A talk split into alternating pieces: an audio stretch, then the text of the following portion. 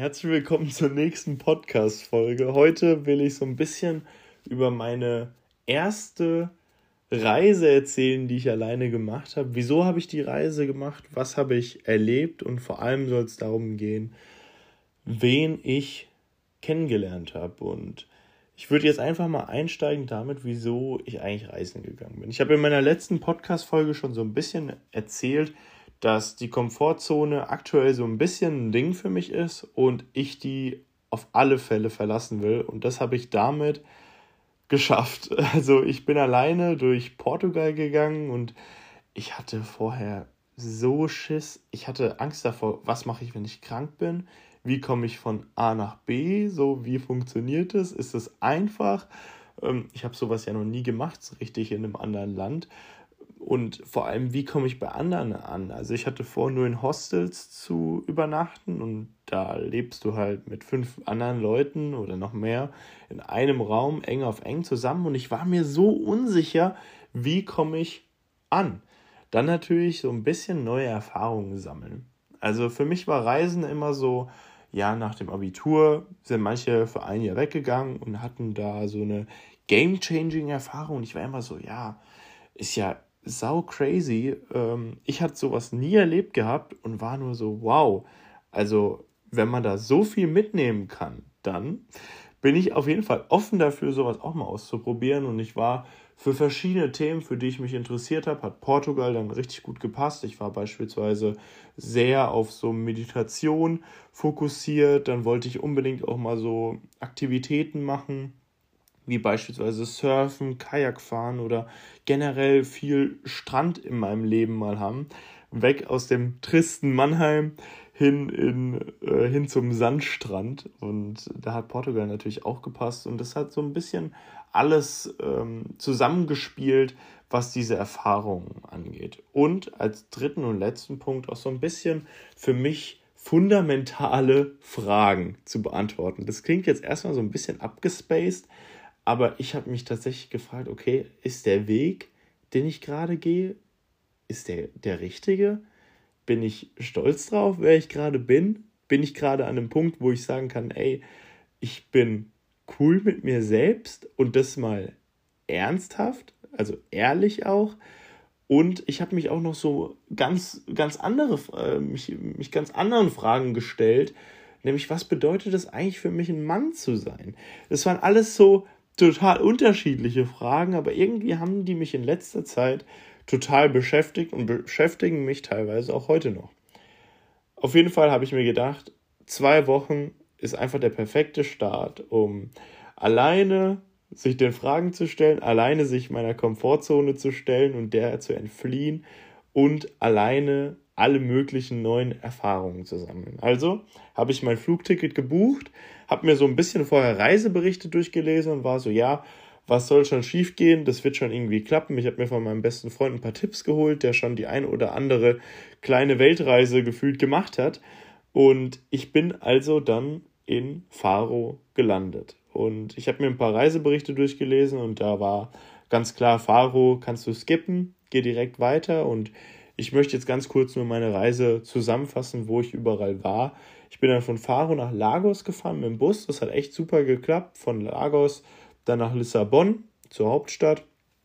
Dort war das ein ganz anderes Feeling auf einmal, weil Lagos ist so Strand, chillig, so richtig, richtiger, schöner Vibe irgendwie. Man kann es nicht in Worte fassen. Also wirklich große Empfehlung an euch alle, mal nach Lagos zu gehen. Und Lissabon ist so Großstadtstress, alle wollen shoppen gehen, alle machen Sightseeing und das hat mir irgendwie nicht so ganz zugesagt. Auf jeden Fall war es dann so, dass ich eigentlich nach Porto wollte, keine Hostels mehr gefunden habe und dann in Ivra gelandet bin. Das ist so ein ganz kleines Dorf mitten in Portugal.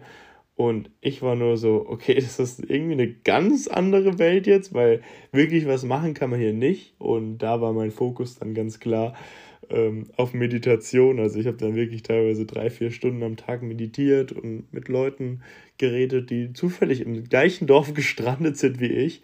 Und meine letzten Tage habe ich dann eigentlich nur noch so einen Tag am Strand verbracht und dann bin ich auch wieder zurück nach Faro gefahren mit dem Bus. Äh, es waren dann irgendwie fünf Stunden, weil ich von der einen Seite von Portugal zur anderen Seite musste. Aber ähm, ich habe dann die letzten Tage nur noch damit verbracht, meine Reise so ein bisschen zu reflektieren, weil sehr, sehr viel passiert ist. Und das alles ist passiert durch Menschen am Ende des Tages. Und ich habe für mich festgestellt, dass eine Reise besonders wird durch die Menschen, die man kennenlernt. Und deshalb möchte ich auch jetzt so ein bisschen mal Einblicke geben in die unterschiedlichsten Menschen, die ich kennengelernt habe. Und ich habe für mich so drei, drei Menschen rausgeschrieben jetzt, wo ich sage, dass, von denen habe ich so viel mitgenommen und das würde ich mit euch teilen wollen.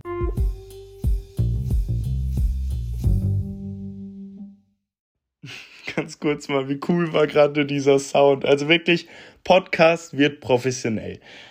Kommen wir auf jeden Fall jetzt zu den Menschen, die ich euch vorstellen möchte. Angefangen mit Leonie. Leonie habe ich in Lagos kennengelernt und sie ist 22 Jahre alt, Australierin, hat braune Haare, ein schönes Lächeln und sie ist einfach eine Süße. Sie ist wirklich eine Süße und von, von vorne weg, ich habe mich so ein bisschen in sie verliebt tatsächlich, aber das spielt jetzt erstmal nicht zur Sache. Ich wollte nur so ein bisschen einen Kontext euch geben. Leonie ist jemand, die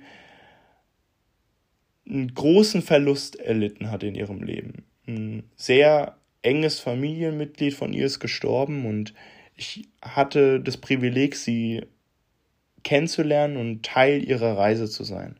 Sie hat eine kleine Weltreise gerade durch Europa und noch andere Kontinente vor sich und hat natürlich auch einen Halt in Portugal dann gemacht. Und als ich das Hostel gewechselt habe und in das neue reingekommen bin, saß sie gerade auf ihrem Bett und wir haben uns angeschaut und sind dann auch so ein bisschen ins Gespräch gekommen und ich habe direkt von Anfang an gemerkt, dass sie irgendwas Besonderes an sich hat, ohne ihre Geschichte oder sonst irgendwas zu kennen, weil ich war einfach überwältigt von so viel positiver Energie. Also es ist total, das klingt jetzt vielleicht total kitschig und verliebt und was weiß ich, aber sie hatte so ein starkes Lachen und Charisma und Ausstrahlung und was weiß ich, ich kann es dir nicht, ich kann es dir euch nicht sagen, mit was für einer Welle an Energie sie mich irgendwie überwältigt hat. Und wir sind so ein bisschen ins Gespräch gekommen. Sie hat mich dann auch eingeladen zum Essen am Abend. Und wir hatten so einen schönen Abend, wo ich extremst von ihrer Energie angesteckt wurde, extremst von ihrem Lachen angesteckt wurde. Auch jetzt, wenn ich dran denke, habe ich einfach einen Grinsen auf den Lippen, weil es einfach so unglaublich schön war, was ein Mensch mit einem machen kann. Und ich habe von Leonie mitgenommen, dass man aus den traurigsten Situationen so viel machen kann. Weil sie ist irgendwie das perfekte Beispiel für mich, wenn es um das Thema der Phönix aus der Asche geht. Weil sie hat aus der traurigsten Situation das Bestmögliche gemacht. Und dann hat sie angefangen, ihre Energie, ihre Positivität an andere abzugeben. Und ich will damit nicht sagen, dass man trauen soll. Ich habe in meinem letzten Podcast auch erwähnt, ey, die Trennung hat mich fertig gemacht. Der Tod von meiner Oma war echt mega traurig für mich. Aber am Ende kommt es immer darauf an, was du daraus machst und ob du aufstehst, wie du aufstehst und vor allem, ob du diese negative Energie, diese negativen Gefühle oder diese Traurigkeit vielleicht auch in Glück oder positive Energie umwandeln kannst. Und ich habe mich natürlich gefragt, wie? Wie soll das gehen? Und ich kann dir bis heute keine genaue Antwort geben, aber ich weiß, dass es geht, weil Leonie es geschafft hat.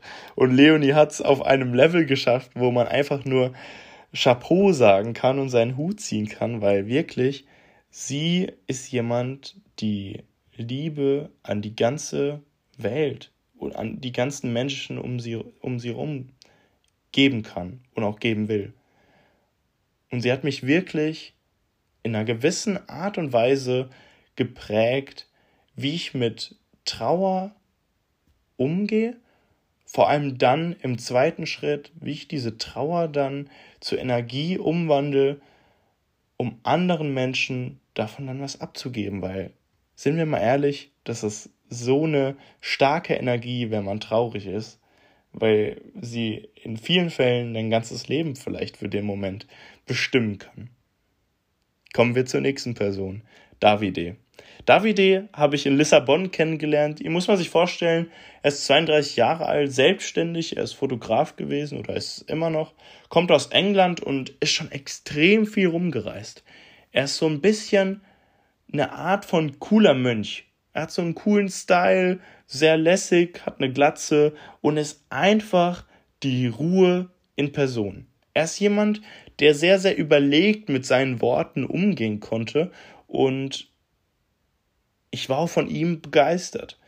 Wir hatten sehr, sehr, sehr, sehr intensive Gespräche über Liebe, den Sinn des Lebens und auch das Ego. Und natürlich, solche Gespräche liebe ich. Aber ich hatte noch nie solche Gespräche, die so intensiv wurden, dass ich sogar mitgeschrieben habe. Also wirklich im Gespräch habe ich mein Handy ausgepackt und ich musste meine Notizen aufmachen und mitschreiben. Um euch so ein bisschen Gefühl zu geben, was Davide so gesagt hat, habe ich zwei Zitate einfach mal für euch mitgebracht. Das Gefühl, ein Niemand zu sein, kommt von der Angst, nicht zu wissen, wer man ist. Und ich unterscheide zwischen meiner inneren Welt und der Außenwelt. Dabei ist alles schon in mir. Also warum sollte ich was von außen nehmen? Und diese Zitate haben mich irgendwie bis heute so ein bisschen begleitet. Ich kann es gar nicht so richtig in Worte fassen, weil diese Gespräche, ich, die laufen gefühlt so immer noch in meinem Kopf ab, so gewisse Szenen, gewisse Ausschnitte habe ich bis heute in mir und begleiten mich auch in jeder Entscheidung manchmal.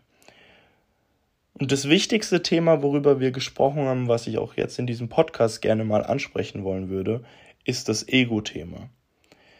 Dieses Ego-Thema hat mich vor der Reise beschäftigt, hat mich in der Reise beschäftigt und beschäftigt mich jetzt nach der Reise viel weniger.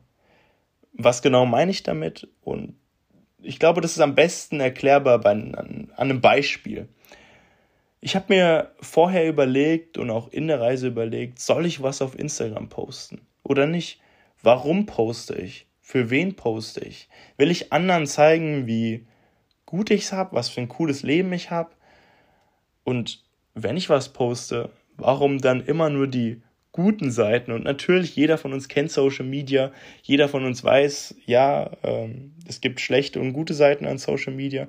Aber ich habe mir wirklich Gedanken darüber gemacht, was es für mich bedeutet, auf Social Media zu sein oder was es für mich auch bedeutet, Likes zu kriegen, weil ich bin jemand, und da bin ich ganz ehrlich, ich habe so viel oder mach's immer noch auf Likes geschaut. Ich habe geguckt, okay, wer schaut meine Story, wer liked meine Story, wer äh, liked meine Insta-Posts, wer liked generell von mir so, wer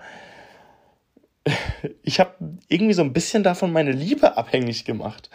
Und auch in Dating-Profilen. Ey, es war mir am Ende des Tages egal, wie viele Matches ich habe, sondern viel wichtiger waren mir, wie viele Likes ich habe.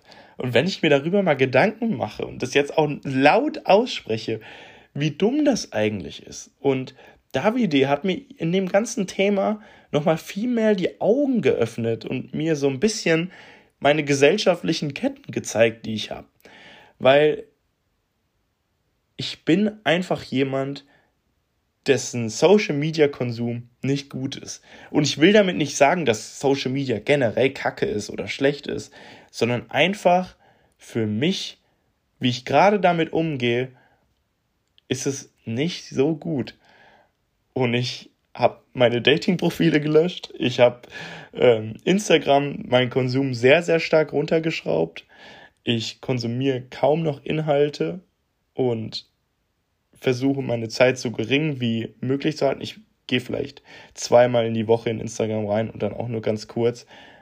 Aber ich habe gemerkt, dass ich echt einen ganz, ganz schlechten, eine ganz, ganz schlechte Beziehung habe zu Instagram. Und besonders was dieses Ego-Thema angeht, um Likes, Zahlen und alles, obwohl ich damit überhaupt gar kein Geld verdiene. Also es ist total irrelevant für mich, ob ich da jetzt 10 Likes mehr oder weniger habe. Aber irgendwie konnte ich davon nicht loslassen. Und dafür bin ich sehr dankbar an Davide, dass er mir so ein bisschen die Augen einfach geöffnet hat. Kommen wir zur letzten Person. Will. Will habe ich auch in Lissabon kennengelernt und er ist in etwa 70 Jahre alt, lebt auf der Straße und ist wahrscheinlich der gestressteste Obdachlose, den ich je kennenlernen durfte. Will hatte kaum was. Aber was er hatte, war Leidenschaft. Und ich habe ihn so gesehen, ich bin durch die Stadt gegangen und ich sehe ihn so spielen und er hatte irgendwie was.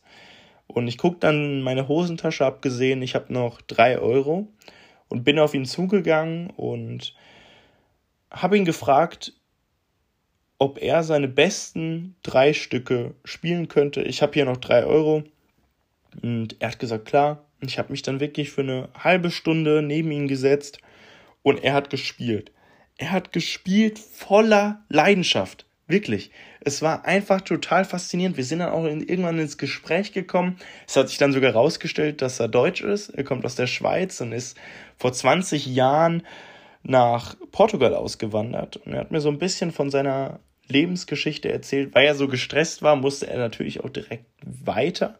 Ich habe ihn dann am Abend nochmal gesehen und er hat wirklich, ich war drei Tage lang in Lissabon und er hat jeden Abend sechs Stunden lang gespielt.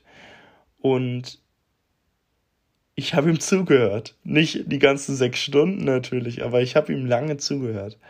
Und es war für mich einfach fesselnd. Es war für mich fesselnd zu sehen, was jemand mit seiner Leidenschaft alles irgendwo erreichen kann. Weil Will hatte irgendwie nichts, aber irgendwie auch alles. Und es hat mir einfach gezeigt, was es am Ende des Tages bedeutet, wenn du nichts Materielles hast, dir es eigentlich beschissen geht, aber du deine Leidenschaft hast, ist es alles, was du brauchst. Und natürlich würde es Will viel besser gehen, wenn er eine Villa hätte, wenn er ein geiles Auto hätte. Aber ich glaube, all das wäre es nicht wert, wenn du nicht weißt, wofür du jeden Morgen aufstehst, wenn du nicht weißt, was du von Herzen gerne machst. Und er hat sich jeden Abend für sechs, sieben Stunden draußen hingesetzt und gespielt.